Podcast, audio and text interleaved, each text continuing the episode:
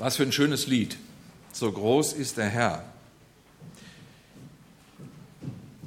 Ganz andere Klänge aus einer sehr dunklen Zelle. Als Johannes im Gefängnis von den Werken Christi hörte, sandte er seine Jünger und ließ ihn fragen, bist du's, der da kommen soll? Oder sollen wir auf einen anderen warten? Jesus antwortete und sprach zu ihnen, geht hin und sagt Johannes wieder, was ihr hört und seht. Blinde sehen und Lahme gehen. Aussätzige werden rein und Taube hören. Tote stehen auf und Armen wird das Evangelium gepredigt. Und selig ist, wer sich nicht an mir ärgert. Es gibt so strahlende Bekenntnisse, die ganz deutlich sagen, dass Jesus der ist, auf den man gewartet hat, dem die Zukunft gehört, der der ist, der auch als der, der schon gekommen ist, noch einmal in Herrlichkeit wiederkommen wird. Einer, der das ganz pointiert getan hat, ist der alte Bundespräsident Gustav Heinemann gewesen. Legendär ist sein Ausspruch geworden. Die Herren dieser Welt gehen, unser Herr kommt. Pointiert, es gibt nicht viele Worte, die lange Jahre überdauern, aber dieses Wort hat es in sich gehabt. Die Herren dieser Welt gehen. Du meine Güte, er hat ja recht. Die Herren dieser Welt gehen alle der Reihe nach. Manchmal bleiben sie lange, lange und manchmal für viele Menschen viel zu lange an der Macht. Aber irgendwann gehen sie alle, wie sie auch immer genannt wurden. Führer, Kaiser, Cäsar, Vorsitzende. Sie gehen alle alles vergänglich. Und da fragt man sich, kannst du irgendeinen benennen, für den das nicht zutrifft? Also wir reden jetzt mal von Leuten, die in diese Welt hineinkommen. Da würde man den Gustav Heinemann sagen, sag mal, wie soll das gehen? Wenn einer in diese Welt hineinkommt, egal wer das ist, dann ist er sofort ein Gehender. Sofort. Er unterliegt sofort den Gesetzen der Vergänglichkeit, egal wer das ist. Von wem redest du denn da? Die Herren dieser Welt gehen, unser Herr kommt. Wenn es einen gäbe, der hier reinkommt und immer noch ein Kommender bliebe, dann müsste der so grundlegend anders sein, man müsste sagen, der müsste ja Ewigkeit in sich haben. Dass der dann immer noch einer ist, der kommt, heißt ja, dass er von der Zukunft her immer noch zu uns käme. Obwohl er schon hier war, wie soll das gehen? Gustav Heinemann wusste, dass er sich zu Jesus Christus bekannte und dass Jesus Christus der ist, der ganz Mensch geworden ist und damit in diese vergängliche Welt hineingekommen ist als kleines Kind und als einer, der schließlich ans Kreuz genagelt wurde und dort sein Leben aushauchte. Und dennoch bekannte er ihn als den Kommenden, den auferstandenen, erhöhten und wiederkommenden Herrn, dem die Zukunft gehört. Und Johannes? Johannes schwimmen alle Fälle davon. Johannes sitzt im Loch, wie wir es so ein wenig umgangssprachlich sagen. Johannes sitzt in einem wirklichen Loch, er sitzt im Gefängnis. Er ist inhaftiert worden und er ahnt, dieses kann das Ende sein. Aus diesem Loch komme ich nicht mehr lebend raus. Er sitzt in einem wirklich nicht komfortablen Gefängnis des 21. Jahrhunderts, sondern in einem der Verliese von damals. Und dieser Jesus da draußen macht auch nicht die Spur eines Versuches, ihn da rauszuhauen. Macht gar nichts. Der weiß, dass er da drin ist. Aber er passiert nichts an Befreiungsversuchen. Und jetzt schickt er seine Jünger los mit einer brennenden Frage. Bist du der, da kommen soll? Das habe ich die ganze Zeit gemeint. Das war meine Überzeugung. Ich habe gemeint, dass du der Messias bist. Es gab ja verwandtschaftliche Verhältnisse zwischen Johannes und Jesus. Ich habe gemeint, dass du der Messias bist. Aber jetzt weiß ich es nicht mehr. Bist du wirklich der, dem die Kraft gehört, zu befreien? Der die Macht hat, Mauern zu zersprengen? Der Messias Gottes, der sich den Feinden entgegenstellt und sie überwindet? Der Johannes sitzt im Gefängnis und er sitzt dort als einer, dessen Leben von Anfang an in dem Dienst der Zubereitung des Volkes für den, der kommen soll, stand. Es gibt eine schöne Episode, dass schon im Mutterleib seine Mutter spürte, dass dieses Kind was Besonderes ist. Als sie schwanger, der schwangeren Maria begegnet, merkt sie, dass auf einmal Aktion losgeht in ihrem Innern. Da gibt es Bewegung, mehr als sonst. Und sie interpretiert das und sagt das, die Mutter meines Herrn kommt zu mir. Ganz merkwürdige innere Eingebung, die sie hat. Sie merkt, dass da was los ist und gleichzeitig merkt sie, dass was Besonderes mit diesem Kind. Dieses Kind das wurde schon über diesem Leben gesagt, ist ein Wegbereiter, hat einen besonderen Namen, den kriegt es auch besonders und es ist ein Wegbereiter.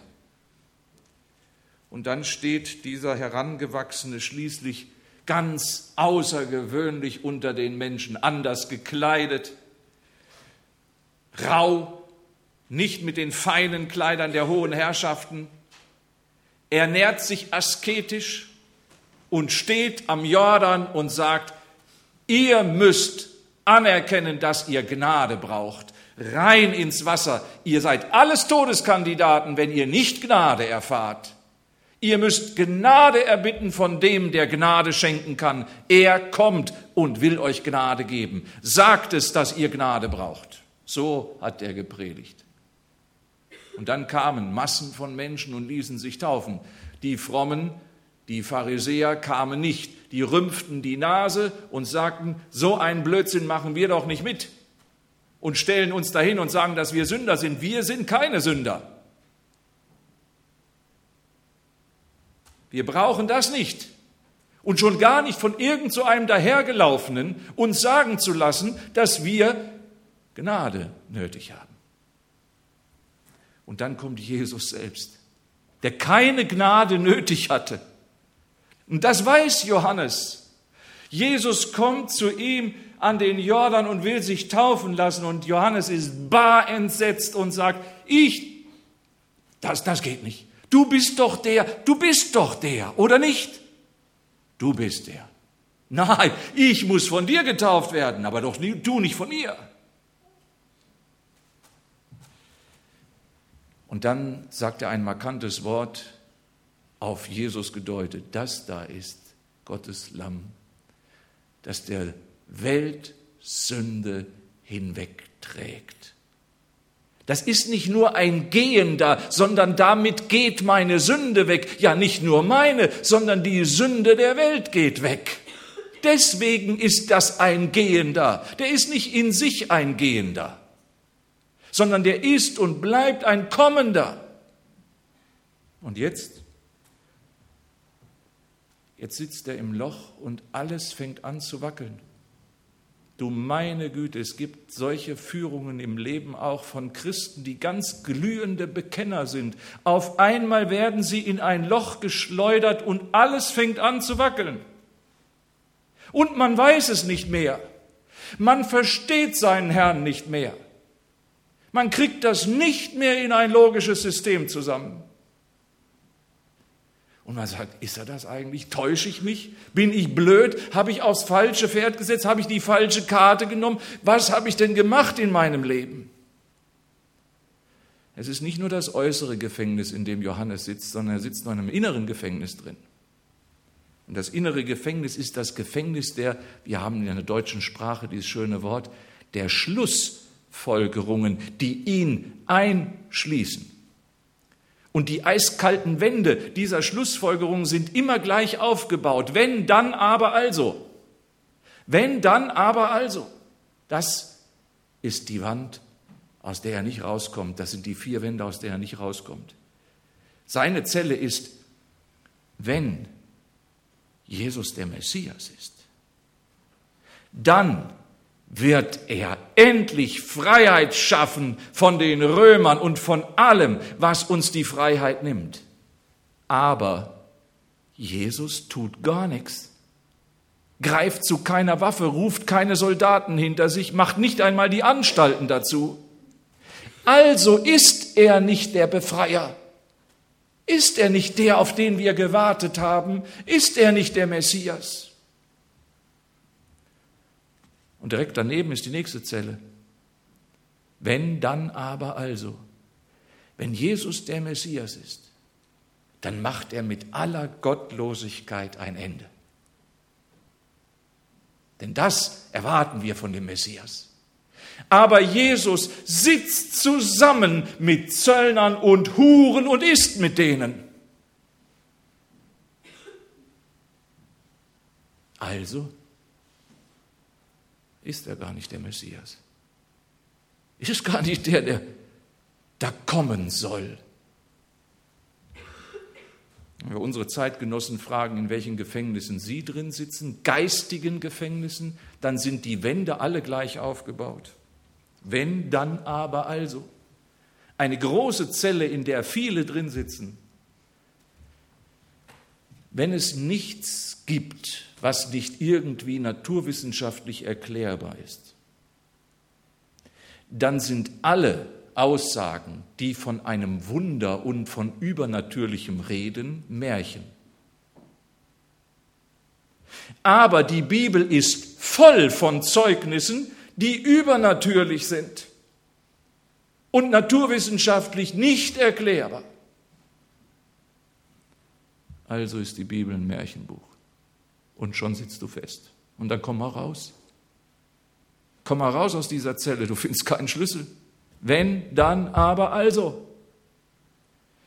Aber die größte Zelle, in der die meisten Menschen von heute sitzen, ist, wenn Gott ein Gott der Liebe ist, dann dürfte es in dieser Welt nicht unschuldig Leidendes geben. Nicht so viel, wo Menschen einfach in unverstandenes Leid hineingeführt und hineingerissen werden. Aber diese Welt ist voll von Schicksalsschlägen, voll von Dingen, wo Menschen unschuldig leiden. Also gibt es keinen Gott der Liebe. Ja, manche ziehen die Schlussfolgerung noch energischer. Also gibt es überhaupt keinen Gott. Und dann hängt man drin in diesem Gefängnis. Ein dunkles Loch. Und man rennt sich den Kopf an an den Wänden und versucht sie zu durchbrechen und kann es doch nicht. Vor diesen Gefängnissen ist kein denkender Mensch gefeit. Wer seinen Verstand an der Garderobe abgibt, der kommt in diese Gefängnisse vielleicht nicht hinein. Aber wer seinen Verstand behält, der ist vielleicht ganz schnell in einem solchen Gefängnis drin. Immer nach den vier Wänden, wenn, dann, aber, also. Und wie komme ich da raus? Wenn ich selber drin hocke, und merke, jetzt wird es dunkel. Jetzt geht es nicht mehr auf. Jetzt passt es nicht mehr. Wenn der Durcheinanderbringer an meinem Ohr dran sitzt und sagt, pff, du hast dich einlullen lassen als Kind, verstehst du? Mit einer Traumwelt. Und die hast du noch lange, lange, lange mit dir rumgetragen. Und jetzt endlich entdeckst du, dass alles, alles nur Einbildung war. Es gibt keinen Sinn, es gibt keinen Gott, es gibt nichts. Und dein Leben, dem kannst du einen träumerischen Sinn geben, aber es hat keinen.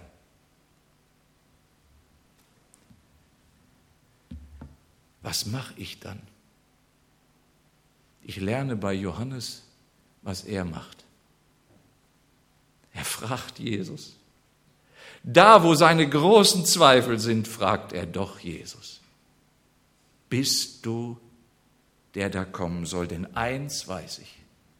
Das wusste Johannes. Das ist ihm nicht weggeschwommen. Jesus ist grundehrlich, kein Betrüger, grundwahrhaftig. Das wusste er. Bist du der da kommen soll, heißt, Johannes wagt es, Jesus zu fragen, du, Jesus, darfst mir sagen, dass ich mein Leben einer Täuschung verschrieben habe. Wenn du sagst, ich bin es nicht, dann nehme ich es aus deinem Mund an. Dann habe ich mich in der ganzen Spur meines Lebens geirrt. Aber du musst es mir sagen. Bist du der, der kommen soll, oder ist das ein anderer? Und ich muss mich, hätte mich an irgendjemand anderen orientieren müssen. Jesus, ich krieg das logisch alles gar nicht mehr zusammen. Und jetzt frage ich dich einfach, bist du der Kommende oder nicht? Bist du der Messias oder nicht? Bitte gib mir eine Antwort, die mich aus meinem inneren Gefängnis rausholt.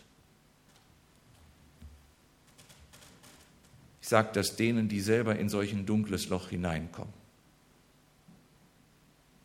Es gibt keinen anderen Weg, als Jesus selbst anzurufen. Keinen anderen. Herr Jesus, ich verstehe dich nicht mehr. Ich verstehe gar nichts mehr. Aber ich bitte dich, wenn du der Heiland meines Lebens bist, bring du Licht in mein inneres Gefängnis und mach die Mauern auseinander, dass ich wieder atmen kann. Und Jesus tut es bei Johannes. Er tut es auf die Art und Weise, wie er es heute bei uns tun kann, kommt er zu Johannes ins Gefängnis. Wie? Durch das verkündigte Wort. Wahnsinn. Nicht anders. Er schickt die Boten von Johannes zurück mit der frohen Botschaft. Geht hin und sagt Johannes, was ihr hört und was ihr seht erzählt ihm keine schönen religiösen Märchen und nicht irgendwelche schönen Philosophien, sondern das, was ihr hört und seht, berichtet ihr ihm im Gefängnis. Was denn? Dass sich erfüllt, was die alten Verheißungen für die Zeit des Messias sagen. Blinde sehen, Lahme gehen, Tote stehen auf und den Armen wird das Evangelium verkündigt. Eine Korrektur. Jesus wollte nicht, dass sie zurückgehen und sagen, da draußen ist was los. Der Jesus präsentiert sich als großer Magier. Quatsch, Blödsinn. Da hatte Jesus kein Interesse dran. Er wollte dem Johannes im Gefängnis sagen, die Heilszeit hat angefangen und die begleitenden Zeichen der Heilszeit zeigen, dass jetzt die Freiheit, die tiefste Freiheit da ist, nämlich ein freier Zugang zum Vater. Ein freier Zugang zum lebendigen Gott. Jesus Christus ist der Kern der Heilszeit Gottes. Im Kern geht es um ein versöhntes Verhältnis zu Gott. Und weil Jesus der ist, der alles neu machen wird, von dieser Versöhnung her, die gesamte kosmische Wirklichkeit, gibt er Zeichen für diese Zukunft damals und immer wieder. Es sind Zeichen der neuen Welt. Zeichen, die auf eine neue Zukunft hinweisen. Ich war Heute nehmen wir, haben wir ein Mitglied aufgenommen, das mit einer Seheinschränkung leben muss, hier in dieser Welt. Ein Zeichen war das, dass Blinde sehen wurden damals. Natürlich hat Jesus das getan. Aber es ist Zeichen seiner Zukunft, wo die, die hier nicht sehen, strahlend ihren Herrn sehen werden. Strahlend sehen werden. Weil er alles neu macht. Alles. Und keine Einschränkung mehr übrig bleibt. Das hat Jesus dem Johannes mitten ins Gefängnis hinein verkündigt und er hat neben dem Zitat, das er aus dem Propheten Jesaja zitiert, aus einer anderen Stelle von Jesaja noch schnell was, etwas beigefügt, nämlich den Armen wird das Evangelium gepredigt und Johannes wusste, wie der Satz weitergeht und den Gefangenen, dass sie frei sein sollen. So geht der Satz nämlich weiter. Den Gefangenen, dass sie frei sein sollen. Jesus verkündigt in das Gefängnis hinein die Verheißung des lebendigen Gottes. Im Wort der Verheißung sprengt er die Mauern der Verzweiflung und der Dunkelheit auf. Johannes, es erfüllt sich, was Gott versprochen hat. Und du bist von dieser Freiheitsgeschichte mit gemeint. Warum ärgerst du dich? Selig ist, wer sich nicht an mir ärgert. Warum greift dieser Jesus nicht zu den Waffen? Warum haut er den Johannes nicht mit Waffengewalt aus dem Gefängnis raus? Hätte er das nicht tun können? Oh ja, das hätte er tun können weil er seinen Weg geht ans Kreuz, damit die tiefste Befreiung geschieht aus dem tiefsten Gefängnis, nämlich dem Gefängnis der Gottverlassenheit. Selig ist, wer sich nicht an mir ärgert. Merkwürdig in dem, was Jesus sagt, heißt das so paradox, die Blinden sehen, die Lahmen gehen, die Toten stehen auf. Und jeder, der ein bisschen logisch nachdenkt, sagt, halte mal, das ist ja nun mal gerade widersinnig, so geht es ja nun nicht. Allenfalls könntest du sagen, die, die vorher mal blind waren, die sehen jetzt. Aber wenn sie eben sehen, dann sind sie eben nicht mehr blind. Das spricht sich doch aus. Gegenseitig aus. Die vorher mal lahm waren, die gehen jetzt, sind eben nicht mehr lahm. Und die vorher mal tot waren, die stehen eben jetzt auf, weil sie eben nicht mehr tot sind. Aber doch nicht die Blinden sehen. Und Jesus hätte gesagt, doch, die Blinden sehen. In sich selbst sind sie nicht in der Lage zu sehen. Aber durch die Kraft der Zukunft können sie sehen. Es ist ein Zeichen auf meine Zukunft hin. Durch meinen Zuspruch und meine Kraft hat sich ihre Situation verändert und es ist die Kraft der zukünftigen Welt. Jetzt ruft er in dein Gefängnis hinein. Du wirst frei sein. Du wirst ganz frei sein. Es gibt keine Mauer mehr, die dich von Gott trennen darf. Niemand hat es so wunderbar auf den Punkt gebracht wie Paulus selbst. Ich bin gewiss, dass mich nichts, aber auch gar nichts scheiden kann von der Liebe Gottes, die in Christus Jesus ist. Für uns alle, für Johannes und für uns ist Jesus ans Kreuz gegangen als einer, der in die Spur der Gehenden gegangen ist. Aber als der auferstandene Gekreuzigte bleibt er der Kommende. Und so endet die Bibel. Der Geist und die Braut sind in Adventsstimmung. Sie sprechen, komm. Und wer es hört, der spreche, komm. Und wer dürstet, der komm heute schon.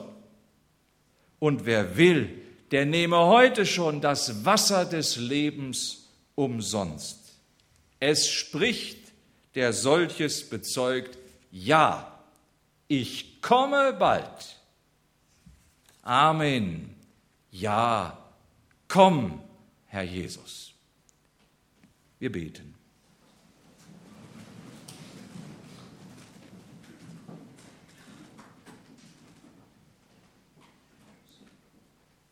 Da streiken unsere logischen Schlussfolgerungen, setzen uns gefangen.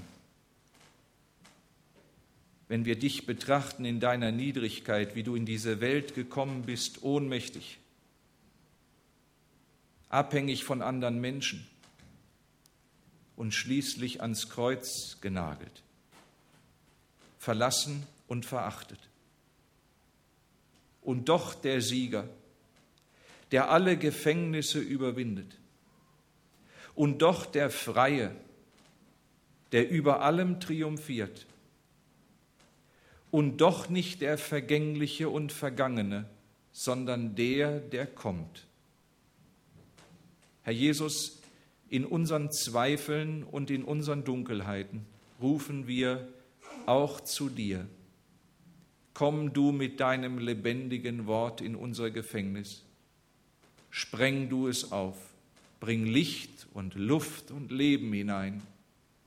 Lass uns vertrauen und lieben und hoffen und frei sein in dir und deinem Wort. Herr, wir bitten dich, dass du uns ausrichtest auf deine Zukunft, dass wir nicht nur Advent feiern, sondern dass wir Adventsmenschen werden, die Hoffnung hineintragen in diese Welt. Dazu segne uns. Amen.